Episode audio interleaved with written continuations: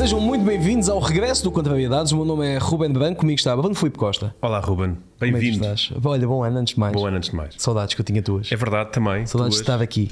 Mas já cá estamos outra vez. Já cá estamos e temos um convidado muito especial. Quem é que nós temos a honra de ter hoje? Eu acho que nós não podíamos começar com o melhor convidado. Temos uma honra enorme de receber connosco Sheikh Munir, o, o Sheikh da comunidade islâmica em Lisboa. Eh, muito bem-vindo, muito obrigado por ter aceito o convite, eh, de ter estado aqui.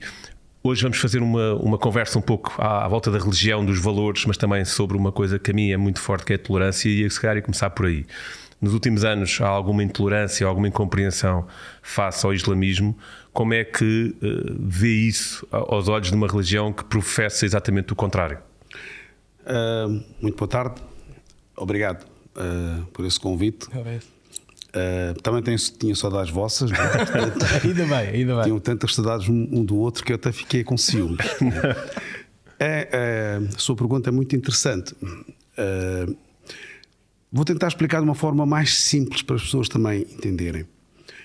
Ah, se eu disser, por exemplo, ao mundo cristão que o cristianismo é uma religião violenta, as pessoas dirão que não.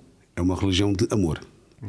Mas se eu colocar alguns exemplos de alguns cristãos que cometeram em nome da religião, eu digo cristianismo, como também posso dizer do budismo ou do judaísmo ou de qualquer religião, porque estamos a falar do Islão mais concretamente, as pessoas dirão que não, não é bem assim. Infelizmente, há algumas pessoas que cometem esses actos, então vamos inverter. Da mesma forma, há alguns muçulmanos ah, desequilibrados, alguns muçulmanos com problemas de, de identificação, podemos dizer assim, que cometem em nome da religião actos que todos nós condenamos. E é interessante, e vocês ah, aceitarão de certeza, um muçulmano e um cristão. Se ambos cometerem actos de agressividade, se matarem pessoas inocentes, se atacarem pessoas inocentes, a este cristão nunca utilizam o rótulo do cristianismo. Dirão que é uma pessoa perturbada, uma pessoa doente. A este muçulmano que nem sequer pratica a sua crença, irão dizer que é fundamentalista muçulmano, radicalismo muçulmano. Portanto, a comunicação social, não toda, uma boa parte, tem dois pesos e duas medidas quando se fala eh, do Islão. E a maioria das pessoas, eu confesso e digo, maioria das pessoas desconhece o Islão. E quando nós desconhecemos algo, temos medo, que é normal. E quando temos medo, criamos barreiras, afastamos, isolamos. Eu conheço pessoas que hoje ah, gostam de estar na mesquita, por exemplo, mas no início tinham receio, tinham medo. E, esse medo e esse desconhecimento, eh, provavelmente muita gente desconhece que o Alcorão e a Bíblia e mesmo o livro sagrado para os judeus têm momentos em que são comuns. Por exemplo, Cristo está no Alcorão. A De forma raiz- diferente, mas a está, raiz é? é a mesma, a raiz abrâmica. Se nós perguntarmos a um judeu quem foi Abraão, profeta Abraão, ele dirá patriarca. A mesma pergunta, se colocarmos a um cristão, dirá exatamente o mesmo. E os muçulmanos também dizem exatamente o mesmo, porque está no Alcorão. Millat abikum Ibrahim, o vosso pai Abraão. Portanto, a raiz é a mesma.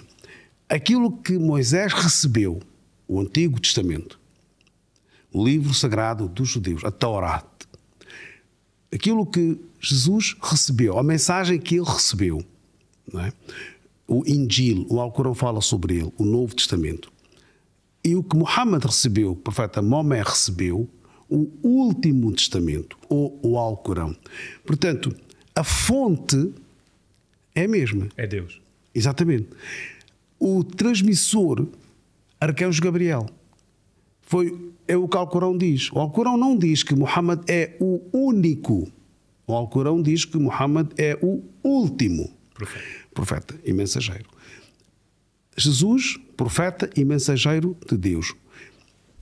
O nome de Jesus, nome próprio dele, de Jesus, no Alcorão é mencionado 25 vezes.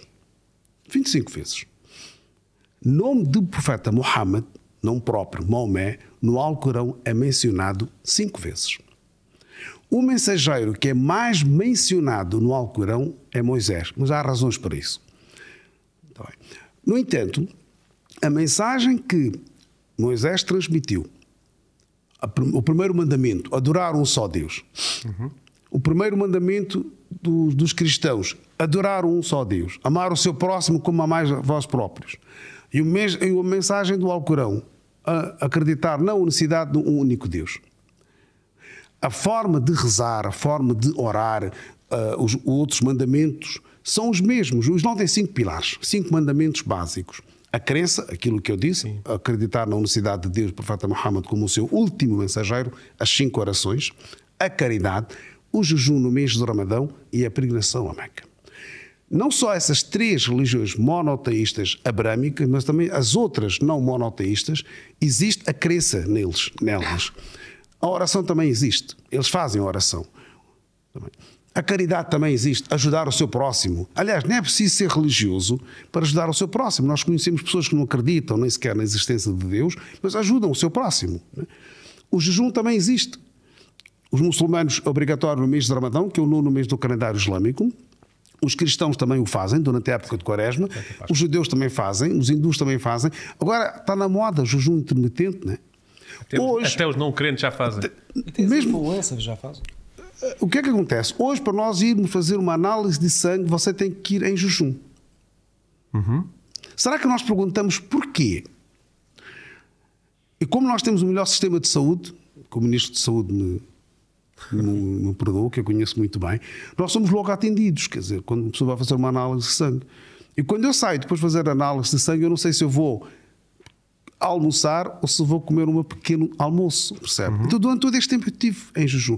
O jejum é vantajoso. É claro que no Islão e também nas outras religiões só jejua aquele que é muçulmano, adulto, saudável.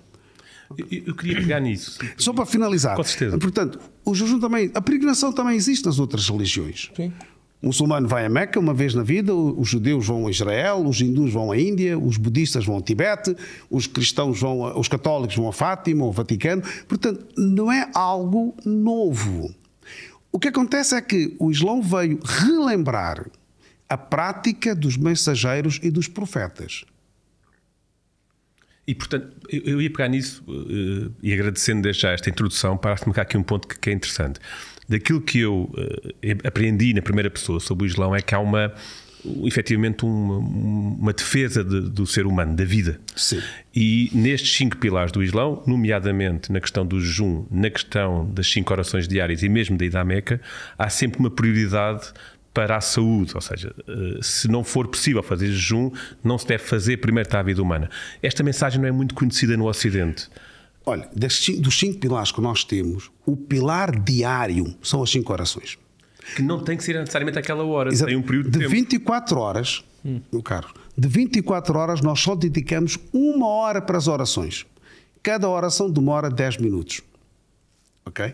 Cada oração tem a sua hora, tem o seu início e o seu fim da hora. Entanto, por exemplo, eu vim ao programa. A oração, neste momento, na mesquita, será feita em congregação por o segundo imã. Eu antecipei, já, estava, já estávamos dentro da terceira oração, eu fiz a minha oração e vim ao programa numa na calma. Portanto, mesmo se eu não tivesse feito, poderia eu fazer depois. Não consegue fazer a oração de pé, faz sentado. Não consegue fazer sentado, faz deitado. O jejum é uma vez por ano. A caridade obrigatória, onde a pessoa tem que fazer o cálculo dos seus rendimentos, o que é que ganhou, o que é que gastou, o que é que sobrou, para separar 2,5% para dar às pessoas, é o que nós fazemos uma vez por ano, né? apresentamos o nosso IRS. Sim. É um pouco mais de 2,5%. mas apresentamos, percebe? Então, no Islão, cada um é responsável, ninguém, ninguém julga você. Ninguém controla os seus bens. Você sabe o que você tem. E a palavra é interessante, a palavra caridade que é utilizada em árabe é zakah. Literalmente, zakah significa purificar. Eu ajudando ao outro estou a purificar a minha riqueza. Percebe? E o jejum também existe nas outras religiões. Agora, é claro que a peregrinação também, como eu acabei de dizer, para jejuar, adulto, saudável. crianças, idosos, doentes, viajantes, grávidas, estão fora de contexto. Pois cada caso é um caso. A peregrinação Meca é obrigatória uma vez na vida. A todos. Muçulmano, adulto, saudável e aquele que tem meios e possibilidades financeiras. Se não tem possibilidades financeiras, não é obrigatório. Não se pode pedir um empréstimo para a pessoa ir a Meca. Cumprir. É o desejo de todos os muçulmanos um dia ir. É, é um, é um momento impactante para quem vai. É muito importante. É claro que nos dias de hoje é muito fácil cumprir com a peregrinação, com as novas tecnologias que há e com, com o sistema que o próprio governo eh, aplicou e tem vindo a melhorar. O pro- aqui o objetivo é o quê? É ajudar, apoiar, auxiliar o peregrino. É interessante que no passado uns, no, tempo em que o Alcorão foi revelado, há 1444 anos, e eh, até pouco recente, o- o- os maquenses, não sei se estou a dizer bem, o- os maquenses, os, os cidadãos de Meca, porque também há os maquenses, cidadãos Macau, de é. Macau, né? Estes são de Meca, na Arábia Saudita. são de Meca. Eles eram anfitriões e recebiam os peregrinos, e depois havia uma concorrência.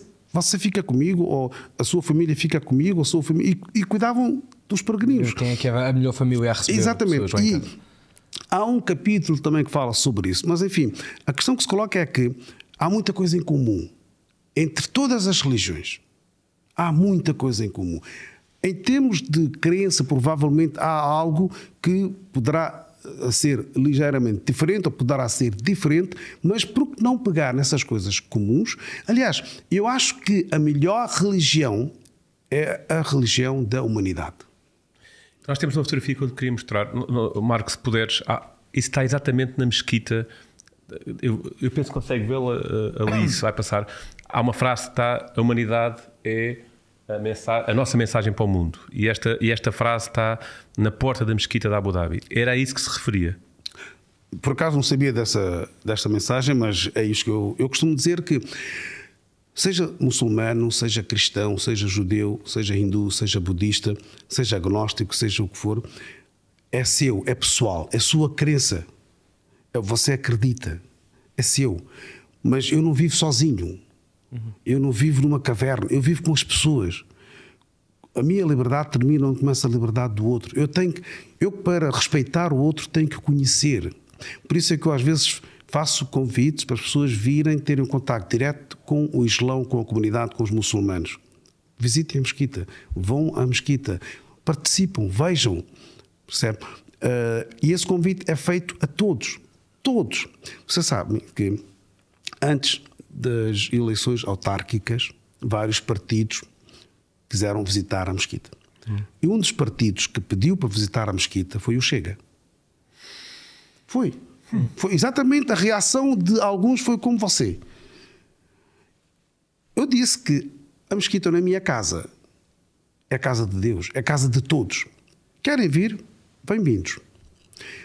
Propor num dia mais sagrado, sexta-feira, assistir à oração mais importante, que é a oração de sexta-feira, que é a hora do almoço. Por isso é que a comunidade islâmica portuguesa é aquela comunidade exemplar em termos de integração. Porque há, infelizmente, as outras comunidades muçulmanas que vivem nos outros países da Europa têm problemas de Sim, integração, recentemente. de integração e de convivência, mas isto é uma outra, outro tema. Porque é que a comunidade muçulmana portuguesa não tem? Isto também é outro tema. Mas a ideia é.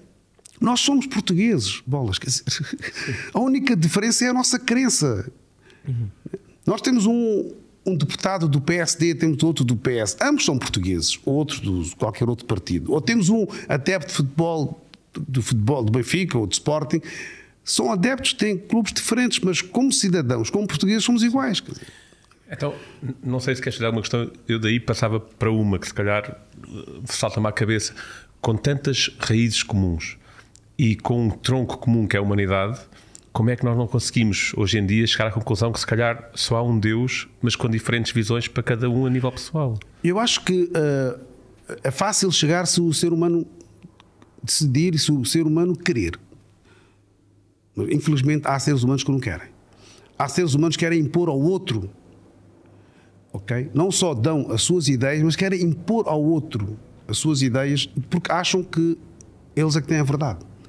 Há aqui uma, uma, questão que me saltou agora quando falou sobre essa questão da comunidade islâmica estar bem integrada em, em, Portugal e também pegando na questão do Chega. E a minha reação foi, se calhar, inusitada, e, e peço desculpa por isso, mas há uma associação clara a algum tipo de discurso mais xenófobo e, portanto, de repente querer fazer uma visita foi, foi uma surpresa. Se nós ouvirmos o discurso desse partido do Chega, né, quando eles falam sobre a islamofobia, nunca usa a comunidade islâmica como exemplo Sim, e eu, eu ia pegar por aí, porque se calhar há aqui um desconhecimento histórico que Portugal tem uma grande ligação, nomeadamente através de Moçambique, a, a essa comunidade que tem décadas. Guiné-Bissau. Guiné-Bissau, por exemplo. Moçambique, por isso era onde eu queria chegar. A maioria dos muçulmanos que vieram após. Uh, nos anos 60, podemos dizer assim, a comunidade foi fundada em 68, vieram de onde? De Moçambique e da Guiné. Tudo bem? Até aí concordamos. Uhum. Ex-colónia portuguesa. Em França, nós temos comunidade magribina, uhum. é a colónia francesa, tunisina, argelina. Na Inglaterra, nós temos muçulmanos que vieram da, Inglaterra, do, da Índia, do Paquistão, do Bangladesh, é a colónia inglesa. Por que, é que eles não estão integrados? Essa é uma boa questão. Tem resposta para isso? Tenho, tenho. É simples. A comunidade, a, a, a, população portuguesa que viveu em Moçambique, na Guiné, na Angola, Timor, Macau, Goa, uh, São Tomé, conviveu, viveu lá, conviveu, uh, fez a sua vida naquelas localidades, percebe? A, a, a França esteve nessas localidades, mas o povo francês não deixou a França e não foi viver lá. Era só o governo, era só o poder. Os ingleses não deixaram a Inglaterra e não foram os europeus, não foram viver na Índia, nem no Paquistão, nem foram viver em algumas cidades, mas alguns países, mas não foram. Então, eles quando vêm para, para essas localidades, para esses países ou para a Europa, portanto, primeiro são não eram bem-vindos. No caso dos do nosso caso português era o contrário. Portanto, maioria dos, eu fiz, eu nasci em Moçambique e fiz quarta classe em Moçambique. Maioria dos meus colegas com, com quem eu estudei, maioria eram brancos, europeus. Uhum. Ou seja, esse que já havia convivência. Facilitou a Já havia essa convivência, né? Por isso, uh, ao, chegar a, ao chegar a Portugal, era como se fosse vir de Lisboa para Carrachide ou de, de Lisboa Vila para São Tirso? Vila do Conde. Vila, Vila do Conde. Conde. Porquê? Em mesmo país, é só mudar de freguesia. Sabe qual é a língua, a língua oficial dos muçulmanos que vivem em Portugal? É português. Nós, em casa, a minha língua materna é portuguesa. Não eu é faço. O árabe. Eu aprendi o árabe porque licenciei-me em teologia, tive que aprender o árabe, falo árabe, como também falo inglês, mas a minha língua materna é o português. É claro que houve um tempo em que uh, não falei porque estava a estudar, estava sozinho quase, sem ninguém com quem comunicar em português, mas é, é o que conta, percebe? Agora, eu digo aos muçulmanos que vivem em Portugal, nós temos que dar graças a Deus, porque tudo aquilo que acontece é graças a Deus, mas também temos que agradecer a liberdade que nos deram. Temos mesquitas, não temos uma mesquita, nós temos várias mesquitas em Quanto Portugal. Essa é uma boa questão. Não? Como é que é a comunidade islâmica em Portugal? Porque há uma, há uma, uma parte que é visível, a, a, a mesquita de Campolide é, é, visível, e felizmente é visível, é um edifício bastante bonito até, mas não há, não há muito mais. Uh... Não, nós temos, nós temos mesquitas, mesquitas, temos hoje uh, um número significativo do norte a sul, né? mas. Uh, esta liberdade de termos mesquita, nós temos aproximadamente 55 a 56 mesquitas e lugares de culto, lugares mais pequenos. Uh, a mesquita, com a visibilidade da mesquita central de Lisboa, até agora é a única. Uhum. Nós temos uma mesquita também visível em, em Odivelas, temos uma no Laranjeiro, estão-se a construir centros e lugares de culto também, mas uh, em termos de visibilidade, até a data, a de Praça de Espanha, né, que é mais conhecida por, ela, por esse nome, é, é mais visível. Agora, eu digo às pessoas que nós temos que agradecer a liberdade que nos deram porque senão era muito complicado. No entanto, um muçulmano tem que ser um bom cidadão. E ser um bom cidadão significa respeito às normas e às leis do país. Tão simples. Tentar ser exemplar.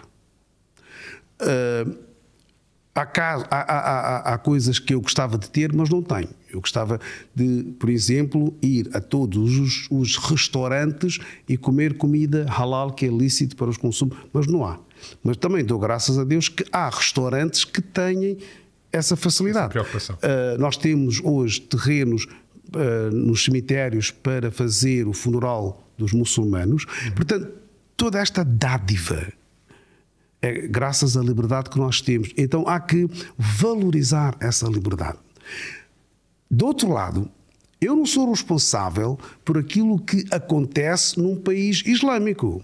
Se um não muçulmano não tem a mesma liberdade que um muçulmano tem em Portugal, eu não sou culpado. Claro. Não me misturem. Porque a minha Constituição ou a Constituição do meu país dá-me essa liberdade. E eu respeito essa liberdade. Por exemplo, a Arábia Saudita é um país que não permite igrejas católicas, por exemplo. Não permitia, mas parece que agora, com essas novas mudanças que há, vai começar a permitir, se é, se é que não começou já, começou já. a permitir. O que eu acho é que uh, quando nós convivemos ou quando estamos numa sociedade multicultural, né? Uh, então, a nossa forma de reagir, a nossa forma de pensar é completamente diferente do que conviver com pessoas com a mesma cultura, ou com a mesma prática, com as mesmas tradições. É completamente diferente. Afeta imenso no nosso dia a dia. Hoje o mundo tornou-se uma aldeia global. Hoje tudo o que se passa consegue saber em poucos segundos ou em poucos minutos em qualquer parte do mundo. Hoje, a maioria das pessoas não lê jornais. Mas não, é, não quer dizer que não esteja informada. Está informada, mas há outros, há mais, é mais era digital, percebe? Hoje poucas pessoas veem as notícias nas televisões. Toda a gente hoje tem um smartphone ou tablet e é dali que vai-se atualizando as notícias. Ouvi, que... Ouvir programas como o nosso? Sim. Por exemplo. Não, porquê? Porque esta é uma nova era. Há pessoas que se tornaram famosas não por aparecerem na televisão, nas redes sociais. As pessoas acabam por se conhecer. Portanto, nós estamos a falar, nós estamos numa, numa outra era. Acha que isso Mas, vai ajudar a, a, a, dar alguma diferença de rumo a esses países mais uh, ortodoxos? Tem que dar, percebe? Tem que dar, uh, uh, senão o regime ou o regime acompanha todas essas mudanças, podemos dizer assim, ou será ultrapassado? E isso leva-me a uma pergunta um bocadinho difícil, que é como é que um muçulmano vê o regime do Irão neste momento? O regime do Irão é uma coisa, a população iraniana é outra coisa. Uh, Mas isso, isso, afeta os muçulmanos em Portugal? Não diretamente, não, apesar de nós termos muitos iranianos a viverem no nosso país, a maioria são estudantes, uhum. Uh, e, e, e, estão a fazer cursos de doutoramento. Portanto, muitos deles com bolsa. Portanto, uh, estamos a falar uh, dos melhores. Okay? não só no nosso país, mas também por aí fora. muitos deles não, não, não, não, não falam, não se preocupam com a política que se vive no seu país. Eu gosto do Irão porque são pessoas muito hospitaleiras. Uh, o regime que, que, que, o Irão tem é um regime teocrático. Okay? E um regime teocrático nos dias de hoje não é muito fácil. É como se fosse uma ditadura. Não estou a dizer que seja uma ditadura. Os ditadores têm pouco, têm os dias contados. Ou melhor assim, os ditadores são aquelas pessoas que têm pessoas muito próximas e mais nada. Okay? Uhum. Uh, e sendo um regime teocrático, e, infelizmente, ultimamente as pessoas notam uma insatisfação. O problema do Irão, só para ficar com uma ideia, ou ficarem com uma ideia, não é o hijab, não é o lenço. O problema do Irão é muito mais. É, um, é económico, é social. Uh, há muita corrupção, infelizmente. Então, tudo isto fez com que as pessoas manifestassem. Mas uh, eu estou fora. Claro. Não estou lá dentro. Portanto. Uh, é mais um problema social, político, económico do que religioso. Se fosse um problema religioso, é claro que ali poderia comentar ainda mais para saber concretamente uh, qual é o problema religioso, mas não é um problema religioso. Mas, mas indo a essa questão de que, que, estamos fora, não é? Estamos cá fora, mas não, não deixa de ser uma comunidade islâmica. Eu acredito que após o 11 de setembro terá sido um momento difícil. Lembro-me quando andava de avião nessa altura, as pessoas quase inconscientemente olhavam de lado para alguém que não fosse uh, que fosse islâmico. Este momento não está, não está sequer a ser parecido com isso. Olha, nós passamos por várias fases. 11 de setembro foi marcante, né? Claro. Uh, as pessoas começaram a olhar para os muçulmanos com um olhar diferente. No dia 10, é meu amigo, é meu vizinho, uh, até partilhavam chamuças e tudo. No dia 11 de setembro, não, não estejas a sorrir, é verdade. Eu estou a sorrir porque eu gosto de chamuças. No então... dia do 11, então é meu convidado. No dia, no dia 11 de setembro, uh, vai para a tua terra, uh, estás aqui a fazer o quê? várias bocas. Como é que se lida com isso? É anedótico, percebe? Isto é assim: se alguém o chamar assim de ladrão, eu sei que você não é. Muito obrigado. Tem a consciência tranquila. Sim. O que é que você vai dizer à pessoa? Vai dizer que você também é ladrão? Sim, mas a minha questão aqui tinha a ver, por exemplo, as crianças muçulmanas nessa altura. Quando se faz esse estigma e quando se coloca ali uma pressão grande, não há o risco delas se radicalizarem por via disso? Não, essa, que, essa, essa, separação total sim, das, das, culturas. O, o que acontece é que falou das crianças, as escolas portuguesas tiveram um papel muito importante de sem conseguir separar as coisas. Eu valorizo muito os professores. Eles souberam uh, separar as coisas. Aos alunos quarto, quinto, sexto, sétimo, oitavo, nono, décimo ano, décimo primeiro, então os professores, todos eles, de, de religião moral, de história, de geografia, de filosofia, conseguiram separar as coisas. Ponto número um. Ponto número dois, como muçulmano. Né? Mas nós tivemos poucas pessoas que reagiram desta forma. Não tivemos, nós tivemos muito apoio uh, de, pessoas em geral, podemos dizer assim, não falar da, da autoridade em si, mas houve, eu recebi cartas, ameaças de morte. Né? Eu fui recebi, mas eu não, eu não posso fazer nada. Eu recebi uma carta como qualquer um pudesse ter recebido, mas uh, encaminhei a carta a quem direito e apercebi-me que nós tivemos uma. Depois veio 11 de setembro, depois veio 11 de março, né? Uhum. depois era aqui já em, em, Espanha, em, Espanha, depois havia alguns ataques em, em Londres, houve um, Bélgica. Uh, o de Paris foi o, de, pra, o de Paris. Nós tivemos uma manifestação de um grupo Uh, em frente à mesquita, eles manifestaram, a autoridade esteve lá presente, o que é para dizer é que uh, há casos em que, quando um muçulmano que não tenha conhecimento suficiente da sua crença, eu costumo dizer que ser crente é fácil, conhecer a sua crença requer um esforço. Né? E ao, é um autoconhecimento. Ao, ao conhecer a sua crença, a pessoa saboreia a crença de outra forma. Uhum. Okay? Então, Poderá haver algum jovem muçulmano vendo que há alguns que estão contra o Islão ou que dizem coisas contra o Islão, será que ele uh, não, não, não se queira radicalizar-se? Felizmente, nós em Portugal não temos casos Uh, podemos dizer assim, de pessoas que se tornaram radicais ou que se juntaram a qualquer um grupo. Temos, sim, portugueses que emigraram, uhum. abraçaram o Islão no estrangeiro e daí é que foram para, ou combateram com Daesh ou com o Estado Islâmico, portanto não saíram daqui. Uh, isto não quer dizer que não, não haja, ou que haja e que nós não tenhamos o conhecimento. Mas do outro lado, logo que a comunidade, qualquer membro da comunidade, saiba de um caso ou de um grupo, nós de imediato informamos às autoridades, eles depois tomam. Caminho. Isso, isso leva a uma outra desmistificação que tem a ver com essa questão da radicalização. Há muita gente que confunde mordaças com uh, locais onde as pessoas são radicalizados. Não é nada disso, não. Madraça em árabe significa escola. Sim, e, normal. É apenas isso. É, é só. É uma palavra árabe, madraça. Agora, se eu disser madraça islamia, escola islâmica. Se eu disser madraça ibtidaia, escola primária. Então, madrasa literalmente significa escola. Associou-se.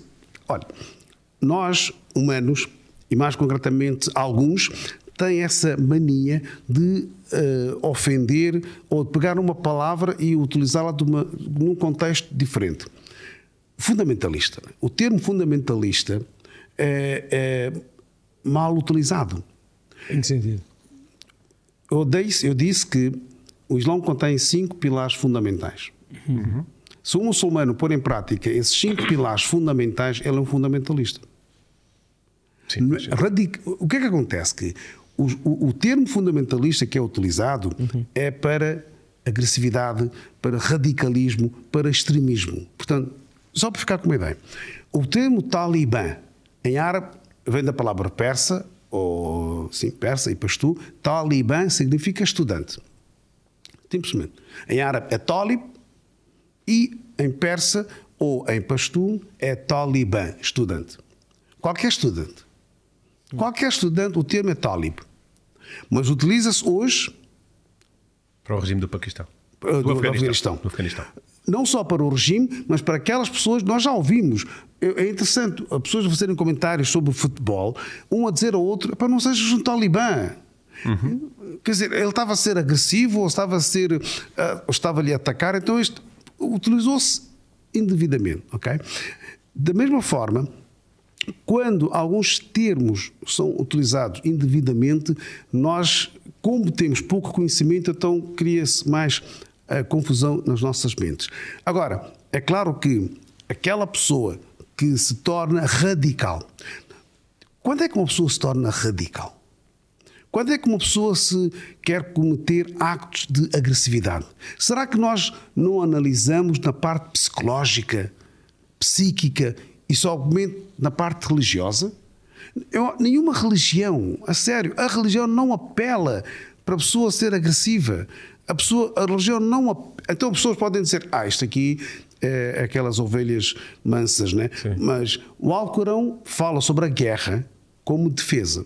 A nossa Constituição também fala sobre isso. O nosso hino, o nosso hino nacional, o que é que diz no fim? As armas, as armas. É verdade. Sim, e, e- e relativamente há pouco tempo houve uma grande discussão Mas, iniciada então, pelo Artista eu, Nacional quando por causa uma disso. criança a ouvir aquilo, as armas, as armas, quando marchar, marchar, mas não, nós não podemos pegar aquilo à letra e, e, quando, e quando, quando, quando Portugal joga numa final, numa semifinal, todos nós cantamos, todos nós.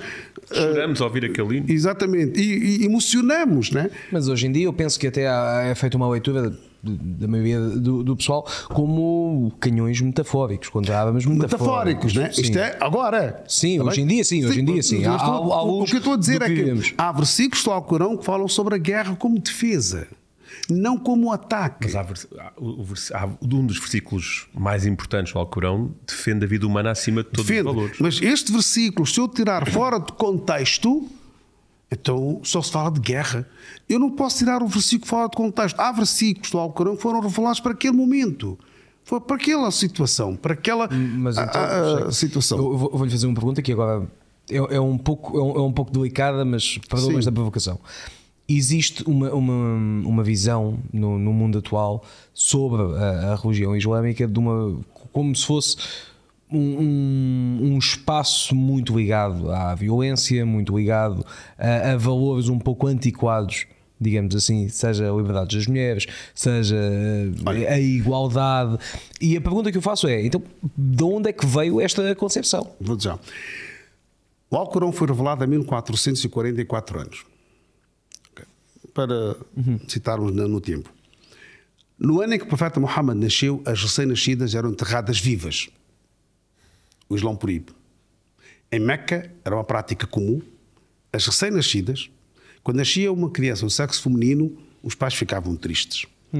E tinham coragem de enterrá-las vivas. O Islão proíbe. Uma das primeiras coisas que o Islão proibiu. Mas isso podia ter acabado com, com toda a população. Mas havia essa prática. E quando o profeta soube que há esta prática, proibiu. Claro. Há 1444 anos, a muçulmana recebe herança. Mulher, viúva, Que não acontecia antes do Alcorão. sim. Mãe, irmã, percebe? Ok. Nós no Ocidente, há quantos anos damos herança às nossas mulheres? Há poucos anos. Ok. Deu. Sim. Agora, infelizmente, ah, adquirir o conhecimento é obrigatório a muçulmano e muçulmana, taxativamente. Mas infelizmente não vemos Vou isso. já, vou já. Ela tem a liberdade de escolher com quem quer casar. ele também. Pode haver uma opinião dos pais, pode haver, mas ela, se disser que não, religiosamente, ela não está a cometer nenhum pecado. Agora, há famílias, comunidades, que têm alguma prática tradicional, cultural e misturam com a religião. Então, utilizam a religião como um escudo para dar de entender que religiosamente ela não pode fazer. Estamos a falar mais concretamente das mulheres. Eu vou dar um exemplo muito, muito, muito concreto e prático. Havia um país islâmico em que a mulher não poderia conduzir. Arábia Saudita. Um outro país islâmico em que a mulher não poderia votar. Kuwait. Um outro país islâmico em que a mulher governou. Benazir Bhutto. Eu pergunto: o que é que permite e o que é que proíbe? Se o Alcorão é o mesmo, então por que é que uma não poderia conduzir, outra não poderia- podia votar e outra governou? Na Indonésia também uma mulher governou, na Turquia também, no Bangladesh também. Percebe? É a forma, é a tradição de algumas famílias de quererem fazer ou dar de entender que a mulher é submissa ao homem, ao pai, ao irmão, ao marido. Isto é contra o Islão. O Islão diz: ambos, ambos, homem e mulher, são submissos a Deus. Ambos.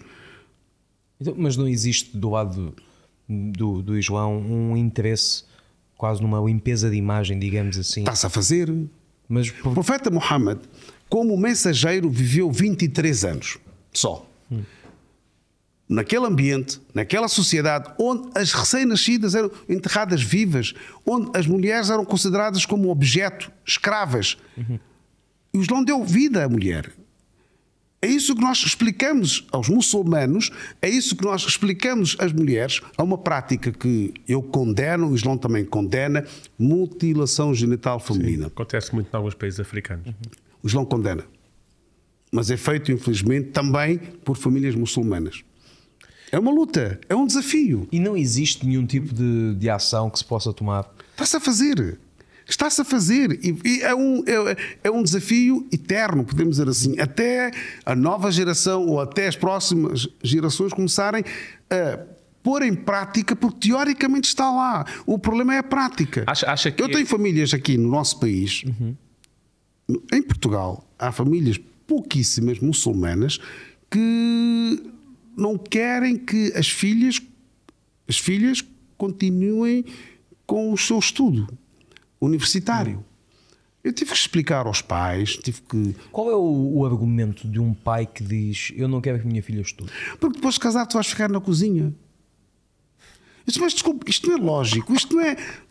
Eu estou a rir, mas atenção. Não, eu- não, eu também, eu também, assim, não, isso- É do hoje em dia, absurdo. eu, eu, eu costumo dizer às muçulmanas, especialmente às muçulmanas, que ser independente economicamente é bom, Claro. é vantajoso, Acha, acha que é uma questão, cultural, mas não- mais do que cultural, se calhar, tradicional. eu, de, algumas, de alguns grupos manterem o poder escudante na religião?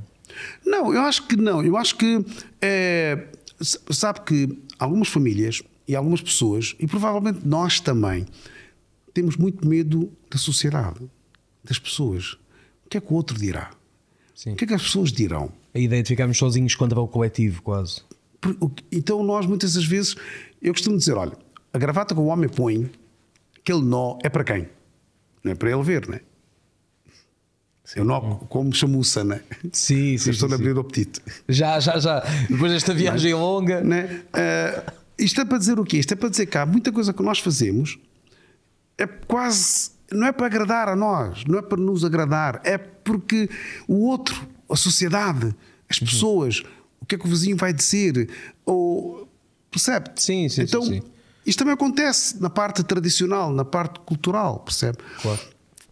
Uh, no, no Islão, né, uh, o casamento é uma das coisas mais simples. É uma, uma cerimónia simples, é, um- é- é- é- é religioso, é um acto muito simples. Mas as pessoas gastam fortuna.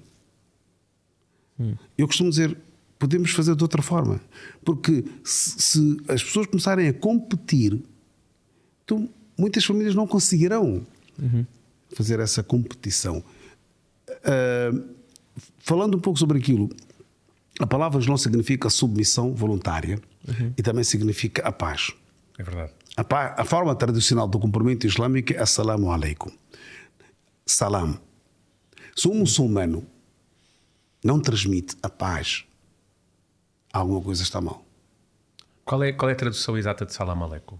Capaz esteja convosco. E a resposta? Wa alaikum salam. E a- e- Se o muçulmano, isto é sério, se o muçulmano não transmite a paz, se o muçulmano não é pacífico, alguma coisa está errada. Ou nele, ou na crença, ou na religião. Na religião não é de certeza. Nós aqui já, já passámos, já falámos de alguns dos episódios que, que infelizmente acabam por manchar toda, toda uma comunidade por haver um ou outro elemento que tenha eh, atitudes Olha, eu não queria, eu não queria, que se escondem atrás de Sim, motivos há, religiosos. há- há práticas que são feitas, há por pessoas, práticas que são feitas por pessoas ah, das outras crenças. Uhum. Por exemplo.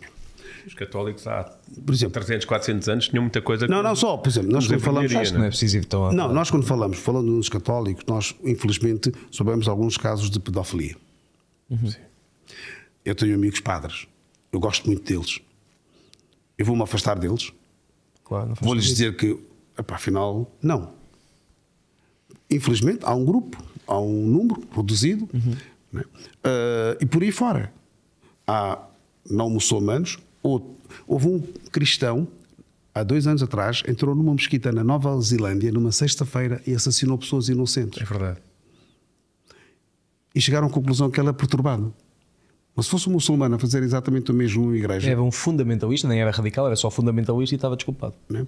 Ah, ah, acabou. Já, estava, já, já tinha o rótulo. Portanto, Depois a CNN, e nós, e nós sabemos que e, e- nós sabemos que quem, quem lê, quem, quem está a par da situação consegue distinguir, né? consegue saber, afinal, ah, quando as pessoas não conseguem distinguir ou quando querem ter mais ah, voz, então vou insistir que é o Islão que- incentiva.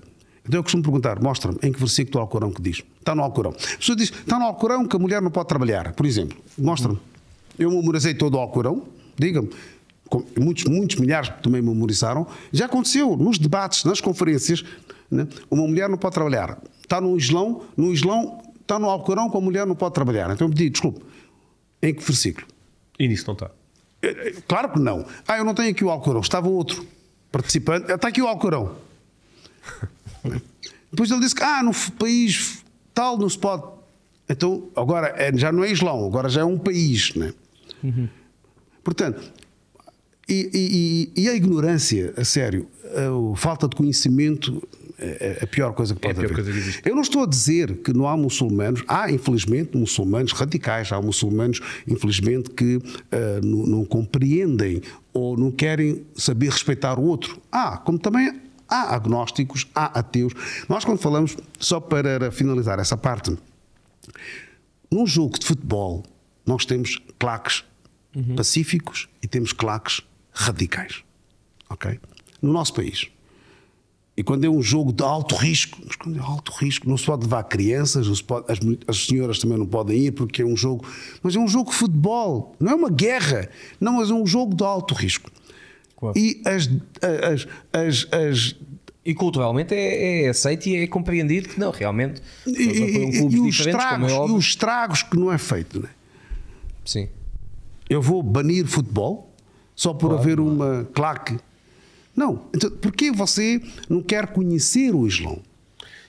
Vamos conhecer um bocadinho mais o Islão. E há pouco falou uma coisa que eu acho super interessante e que eu acho que pouca gente conhece. Que eh, o profeta Mohammed eh, foi profeta durante 20 e poucos anos. Mas ele não vi- 23. 23. Mas ele não viveu durante 23 anos. Isto é um desconhecimento que existe. Eh, na Bíblia diz que Jesus Cristo é filho de Deus. Portanto, os católicos aprendem isso desde o nascimento de Cristo. Mas o profeta Mohammed torna-se profeta depois de uma vida de pastor.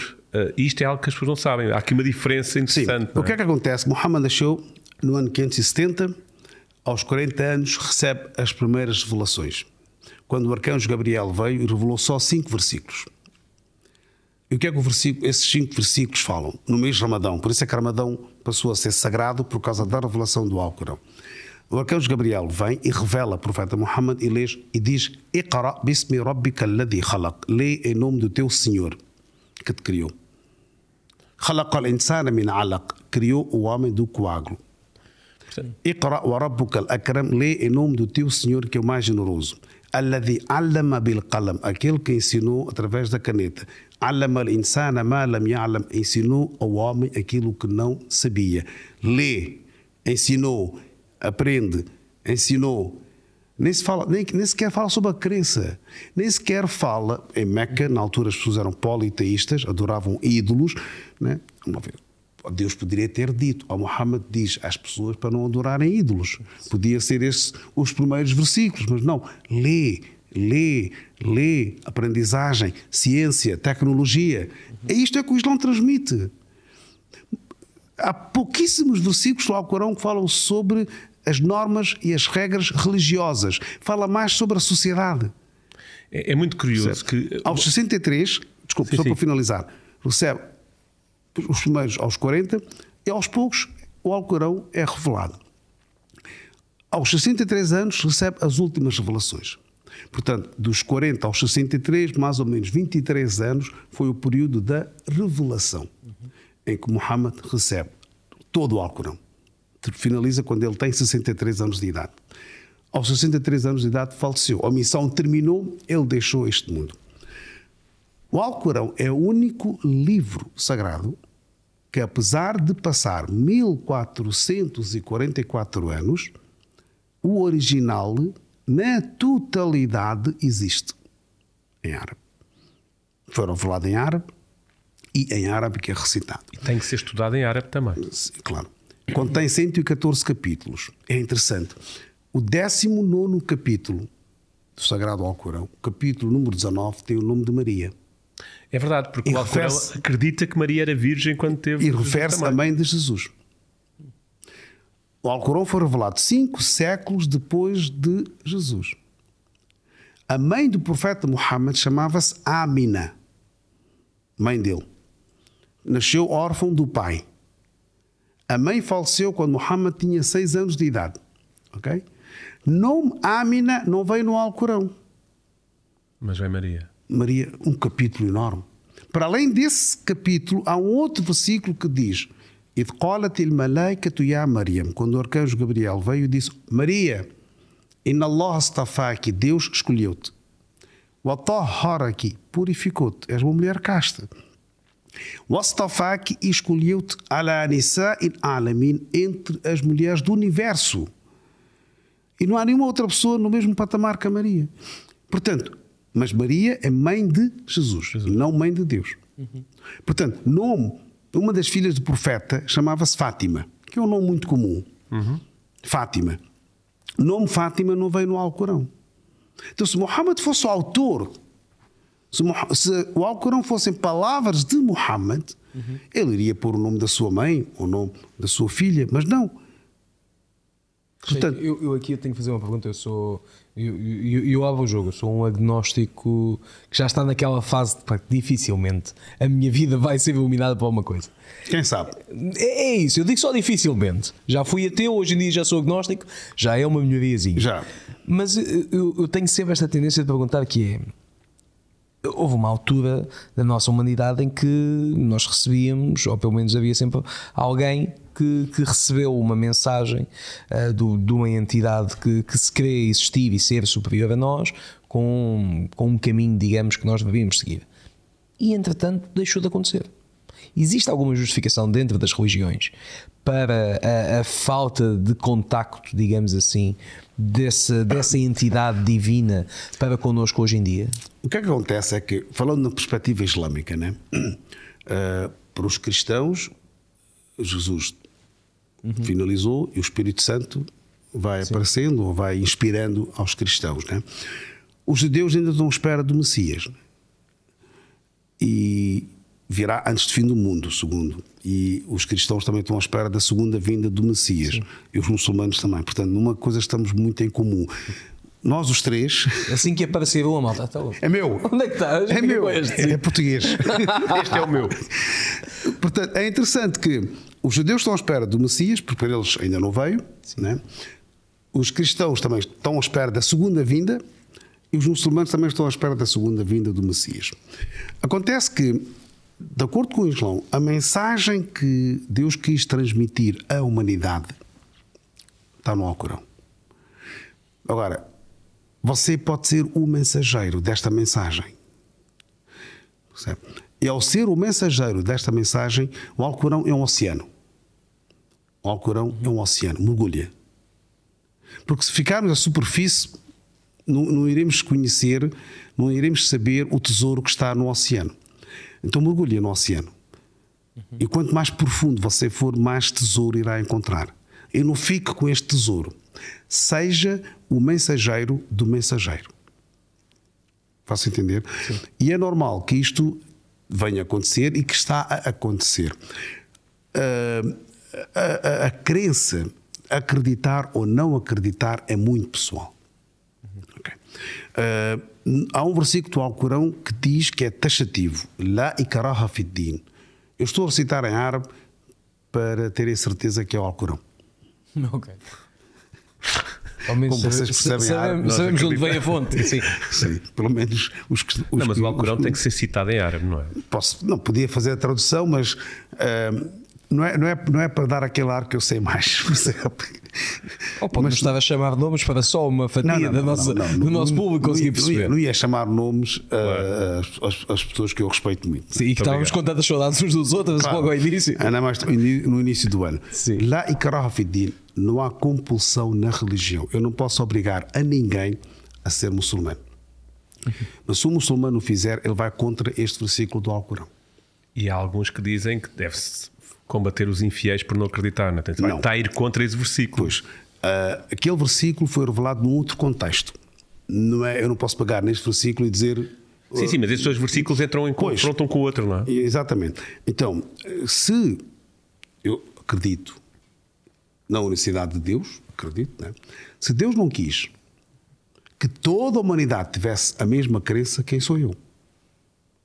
Agora, o que eu peço às pessoas que, que, que querem conhecer o Islão, mergulha. Não é só ficar à superfície. Sim. Se quer mesmo, está mesmo interessado, mergulha. E ao mergulhar, nós iremos. Qualquer religião, atenção, não estou a falar só sobre o Islão, de qualquer religião, quanto mais nós mergulhamos, encontramos o tesouro. Agora, é claro que uh, a beleza que o Islão tem. Né, e vendo a prática de alguns muçulmanos a fazerem exatamente o oposto, dói. Ao muçulmano dói.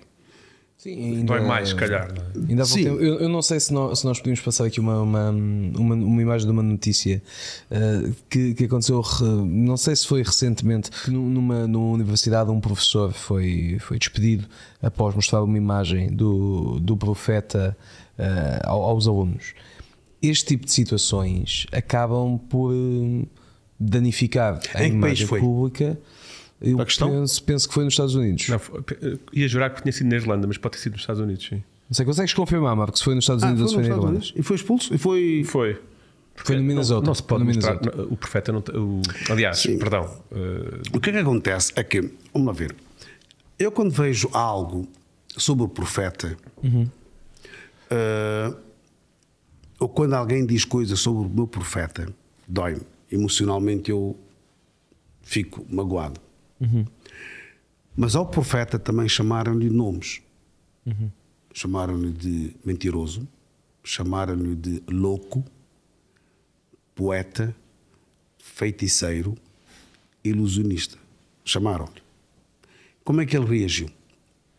Tolerância? Eu reajo exatamente o mesmo. Nós em Portugal tivemos alguns casos, agora já passaram muitos anos, posso falar à vontade, alguns casos de blasfémia sobre o Islão. E a comunidade islâmica não reagiu. Mas aqui em Portugal? Sim, sim. Há uns anos atrás. Porquê reagir? Mas Iríamos vender é mais os livros, iríamos, iria, a pessoa iria ser mais falada. Então, nós temos duas formas de reagir: racionalmente e emocionalmente. A, a comunicação social, não toda, quer reações emocionais. Ok? Mas nós temos a parte intelectual. Né? E a melhor forma foi reagir racionalmente. Ignora. Você, nem, as pessoas não souberam. Mas numa, numa, numa época. Agora, só para finalizar, se isto acontece num país islâmico, então é normal que é, A reação seja. é a reação completamente diferente. Né? Se alguém mostrou a imagem do profeta, poderia chegar ao pé da pessoa e dizer: Olha, por favor, evite mostrar uma imagem do profeta, porque não é comum, não é normal nós mostrarmos a imagem Mas qual é do o profeta. motivo? Porque ninguém viu a imagem. Quando nós vimos uma imagem, fixamos e memorizamos aquela pessoa na nossa mente. E não temos a certeza que o profeta foi assim. Ok? A imagem é algo que f- nós fixamos, a nossa mente tem esta capacidade. Ok? Então, eu ao ver, para mim, cada vez que falo sobre o profeta, a primeira virá aquela imagem. Ok? Portanto, da mesma forma, nós não reagimos quando ouvimos cartoons. Deixa. Mas foi uma situação que. Foi uma situação complicada, foi uma situação. Depois ali também havia, havia outros interesses eh, e outras razões que fizeram com que, percebe? Quais eram? Económicas, políticas, eh, muçulmanos em França, infelizmente, estão a ser marginalizados muitas.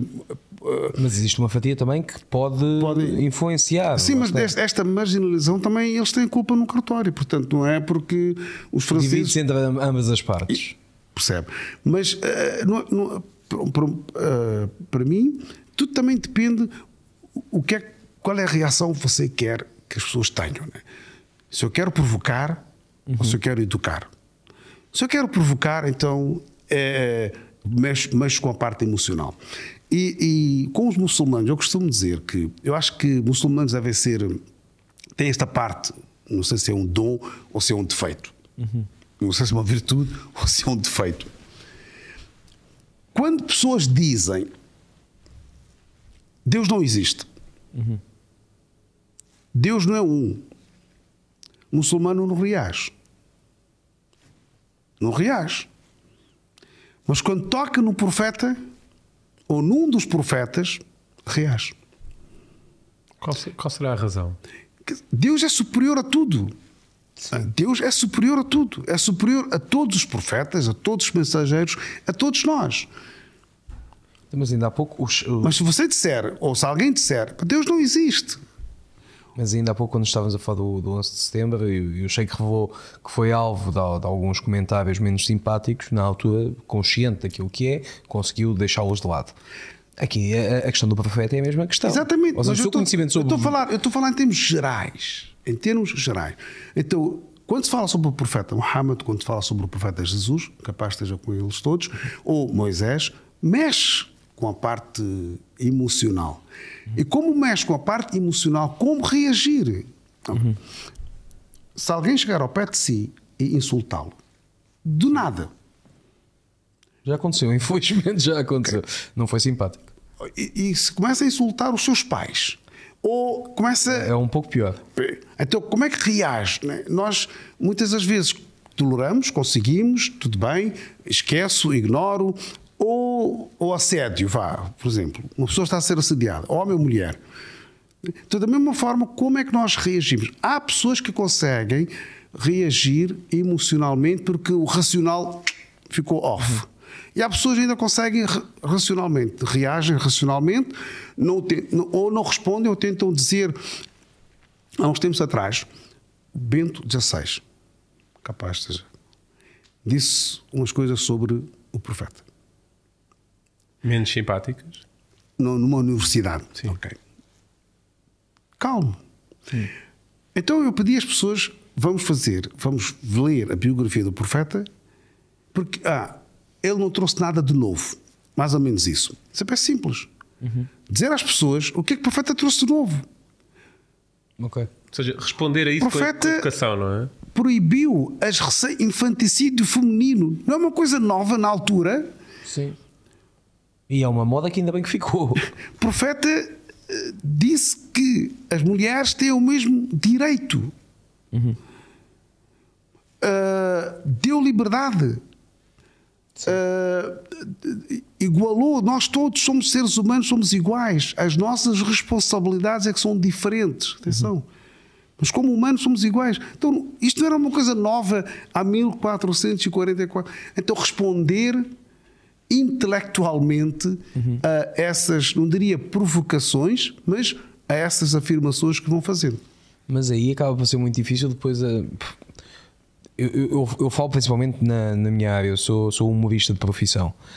E, e, muitas vezes é interpretado como um ataque ou como uma provocação, algo que não tem eh, esse objetivo. Sim. Uh... E isso é complicado aqui quando se está a falar, principalmente de uma parte emocional, Sim. uma reação emocional. Tudo depende onde e, e onde é que é feito.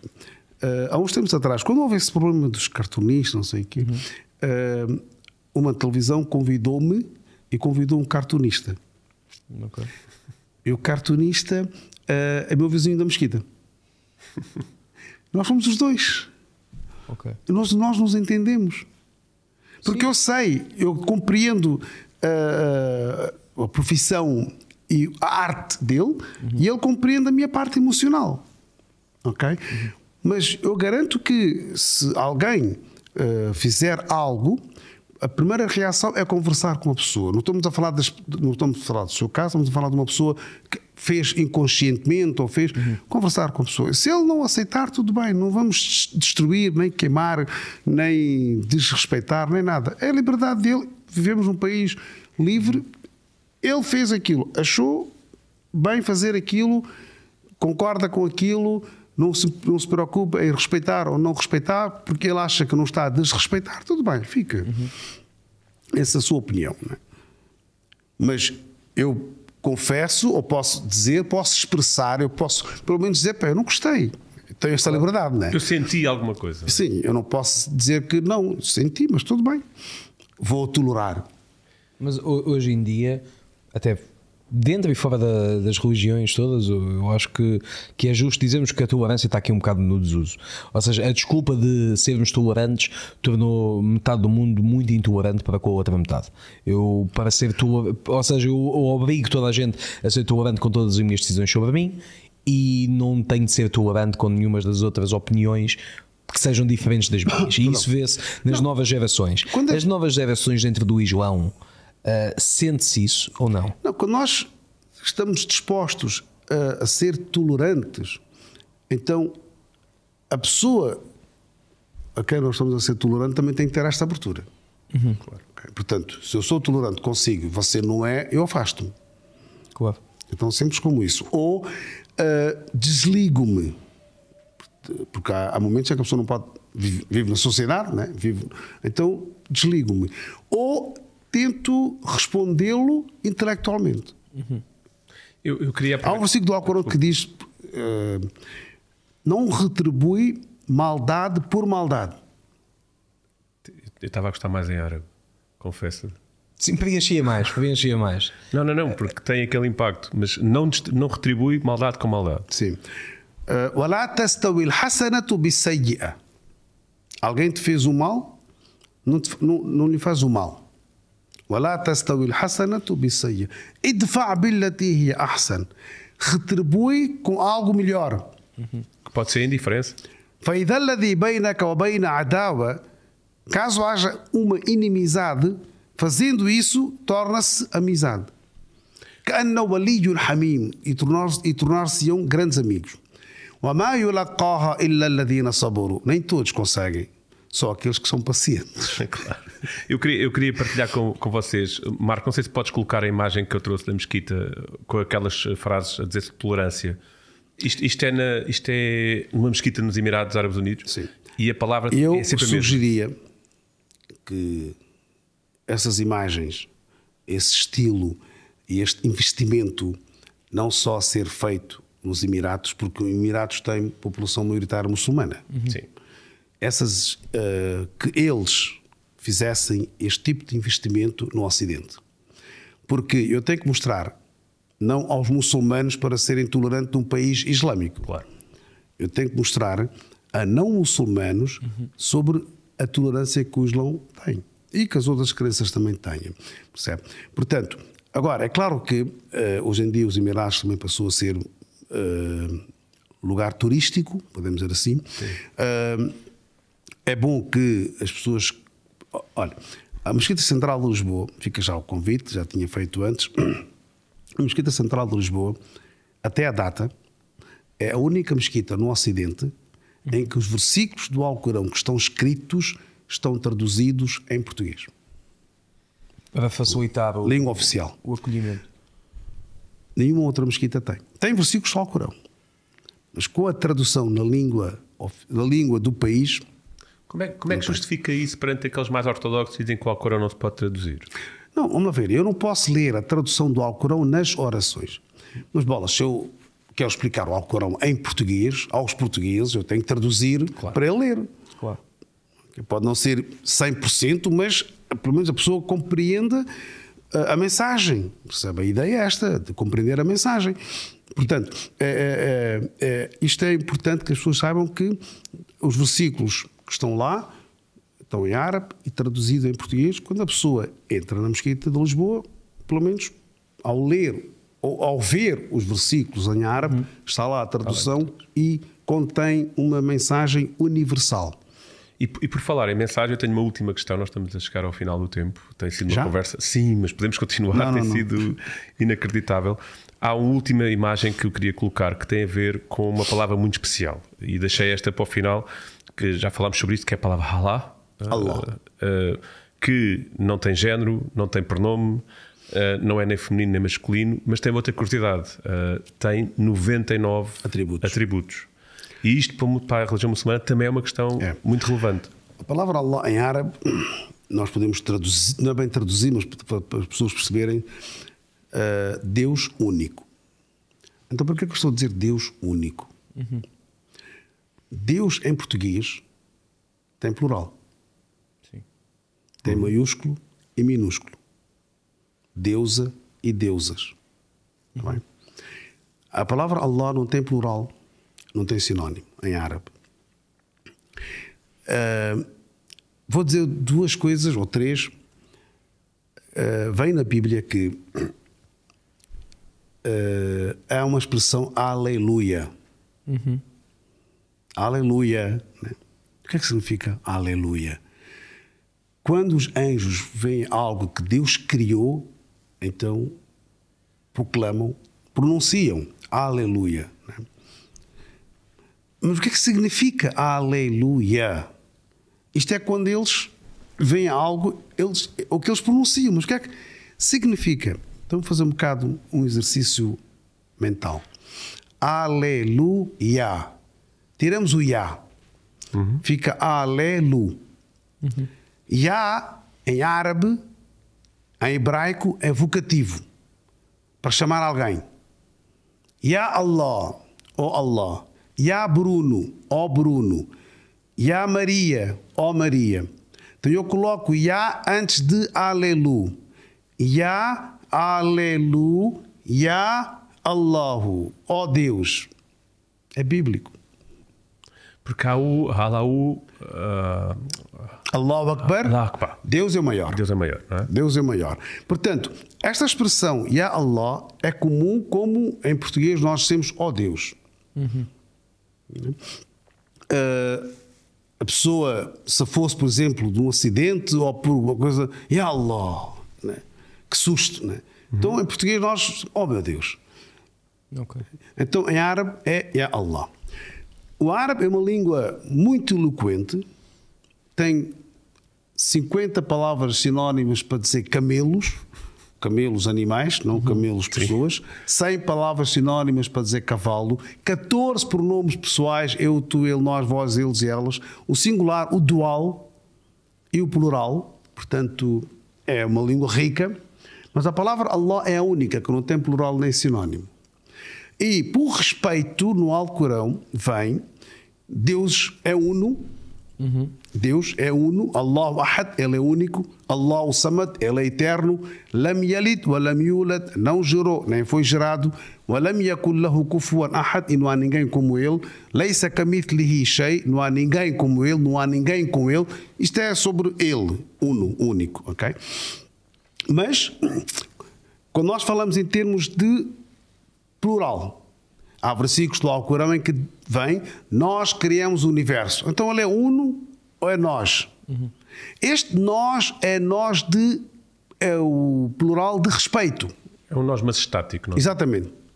Porque os árabes que não citaram na mensagem de Muhammad, os árabes, os linguísticos, os poetas, nunca disseram, oh Muhammad, então, de um lado tu dizes que ele é uno, mas do outro lado dizes que nós é que criamos, nós é que sustentamos, porque eles sabiam que este é plural de respeito, uhum. mas na sua essência ele é uno. Muito bem, eu não sei se tens. Eu tinha um último desafio, mas se calhar não sei se tem algum questão. Eu, eu vou só fazer aqui uma pergunta porque eu. Porque, porque eu, é é no fundo também acaba por ser um desafio, mas diferente.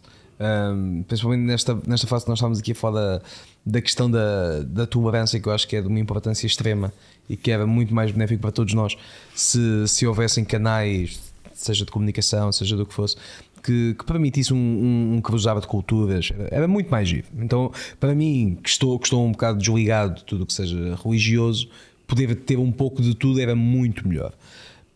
O desafio aqui acaba por ser o que é que poderia ser, ser dito quase como recado, quase como nota final a, a, todas as más interpretações que são feitas um, ao Alcorão e que levam a, a, a, uma série de acontecimentos, seja os atentados, que são sempre rotulados com uma frase característica, como se fosse quase um chavão, que, que é usado hoje em dia para reduzir toda uma religião só àqueles acontecimentos.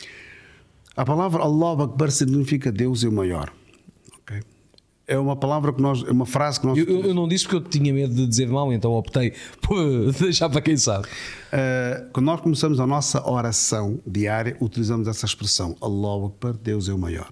Uhum. Infelizmente, usa-se o nome de Deus em vão. Uhum. É pecado até em todas as religiões, não é? Quando nós falamos, e sabe muito bem disso, eu quando falo com uma massa uhum. que não percebe o Islão, é uma massa que para além de ter alguma perturbação, é uma massa ignorante, não percebe, mas é mais e emocional. Tem desinteresse até. Exatamente. É mais emocional, eu consigo cativar. Claro. Então, essas pessoas são facilmente levadas. Ou porque sofreram por alguma frustração, uhum. ou porque sofreram alguma injustiça na sociedade, então, esta forma de reagir é comum entre essas pessoas. Então, pega-se nelas e prepara-se para fazer coisas péssimas. Claro. Okay.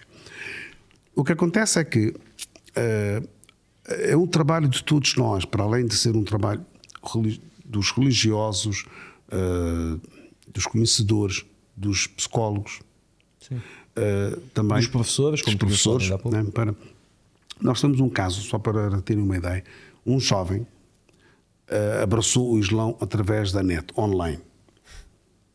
Eu acompanhei um pouco a página dele no Instagram. Era uma página aberta. Né? O, o, o, nome da página era Dawa Portugal. Dawa significa convidar. Uhum. Tipo trabalho de missionário. Dawa Portugal. Eu não conheço esta página. Uhum. Tem concorrente aqui. e, mas o conteúdo era tudo em árabe. Disse, mas se é uma página portuguesa, ter o conteúdo quase 90% em árabe, os portugueses não vão se beneficiar Mas dela. era um árabe correto ou notava-se que era. Não, era um árabe que apelava a violência, mostrava a violência, aquilo, aquilo, aquilo que se passava na Síria. Hum. Ataques e aqueles filmes, clipes no Instagram. Eu tentei falar com ele através das mensagens e percebi-me que ele não. Ele achava que eu não era a pessoa ideal, eu não era uma pessoa exemplar do Islão, Nunca. era muito. Portanto, para ele, eu não poderia falar com o cristão, não poderia falar com o judeu, não poderia ter amigos cristãos. Tinha esta mentalidade. O que é era um jovem. Era um jovem. Uh, enfim, preocupante. Sim. Preocupante. Sim, é isso. É que se fosse uma pessoa com mais idade, levaria a querer. Uh, não sei. Sendo um jovem. Ele estava a ser, estava, estava a ser ou está a ser muito influenciado uh, pelo, pela informação que chega de fora. Através das redes sociais que não são monitorizadas, Sim. não é? Eu falei com membros da direção, falamos com a autoridade. Hum. Passa-se isso. Ok. Ou seja, existe também um sentido de responsabilidade. Eu, eu como cidadão, preocupo-me. Claro, claro, claro, claro. Claro. Se eu sei de uma coisa, eu não vou dizer, ah, é muçulmano, vou. Não, eu sou o primeiro. Portanto, ah, as pessoas, quando não têm conhecimento o suficiente para saber distinguir, São feitas más interpretações. São feitas. Agora, é claro que ah, quando nós sabemos de algo e que pode pôr em risco a segurança ah, que me mais preocupa, ele pode difamar a minha crença, não, preocupo, mas o que me preocupa mais é a segurança das pessoas com quem eu convivo, percebe? A vida humana, não é? É a vida humana. Então eu comunico à autoridade, eu não posso pegar ah, nas leis. E o Sheik sabe qual, qual é que foi o final dessa, dessa história? Não, porque depois ele acabou por bloquear e quando eu, isto- depois, Sofreu de, sofreu de cancelamento. depois de nós informarmos a autoridade, tudo, aí a minha responsabilidade ah, de, de transmitir algo termina porque eu não posso fazer mais nada. Eles é que Claro, têm já acesso. a outra pessoa Eles é também. que têm acesso, conseguem Claro. saber melhor, podem conversar com ele ou podem têm outros acessos e que eu não tenho. Eu acho que nós hoje. Houve aqui uma ou duas palavras que tocámos que era importante para terminar, e, e- e foi precisamente isso: que a ignorância muitas vezes leva, o desconhecimento leva eh, a estes preconceitos, e eu por isso agradeço-lhe mais uma vez, porque acho que foi importante, pelo menos, combatermos essa, essa ignorância. Eh, e em segundo lugar, a palavra tolerância e paz, que eu acho que foi também um dos pilares da nossa mesmo que conversa. dizer chamuça, como falámos há Não, pouco. não, não, não. Para mim era muito mais apetecível, mas, mas paz também é bom. Sim, mas ah, isto é assim, cada um no seu lugar. Cada um no seu lugar, exato. Mas Cada eu um ia, lançar um último desafio para terminarmos. O programa chama-se Contrariedades. Eh, e eu gostava de o desafiar a partilhar o que é que hoje em dia o contraria e dar uma mensagem final a quem nos vai ver. Eh, algo que, na sua opinião, eh, na sua visão, como sheik, como ser humano, como muçulmano, eh, entenda que deve ser a, a- a mensagem final a passar hoje. Bem, há várias, mas o que mais me preocupa é ser humano. Nós somos humanos, deveríamos ser, nós somos seres humanos e deveríamos ser mais humanos. Nós temos esse rótulo ou esse nome de sermos humanos, mas infelizmente não somos. Somos só seres humanos. E eu gostaria que as pessoas fossem humanas. Não olhassem para a cor, nem para o credo, nem para o género. Ah, respeitássemos ah, e que não nos obrigassem a ser aquilo que nós não somos. Ah, não nos obrigassem a acreditar naquilo que nós não acreditamos. Ah, e, que tivesse, e que fosse um ah, tipo um campo aberto onde eu tenho o meu espaço, você tem o seu espaço, todos nós temos o nosso espaço e preenchemos este campo. O campo não está vazio, está preenchido, mas cada um com a sua crença, com a sua liberdade, com a sua forma de ser, porque eu não quero que toda a gente seja igual a mim, também queria que ninguém fizesse, ou ninguém obrigasse eu ser como eles são. Muito obrigado. Foi uma conversa inacreditável. Uh, salam aleikum. Alaikum salam. E uh, vemos para a semana. Ruben, a ti vejo-te para a semana também. Um grande abraço a todos e deixo-te para ti as últimas palavras. Sim, uma vez mais agradeço. Checo, muito obrigado por ter vindo. Bruno, muito obrigado por ter vindo também. Já sabem, se gostaram deste vídeo, deixem o vosso like, deixem aí nos comentários. O Bruno depois vai responder. Vais? O Eu respondo a todos. Bruno vai responder e é isso. Então vá. Fica as chamuças? Não. É Isso é que é. Não, não, isso está combinado. Isso é que é. Então tem o meu contacto. Vou levar um tupperwarezinho para encher. Nós temos. Ah, então está feito. Está feito. Maravilha.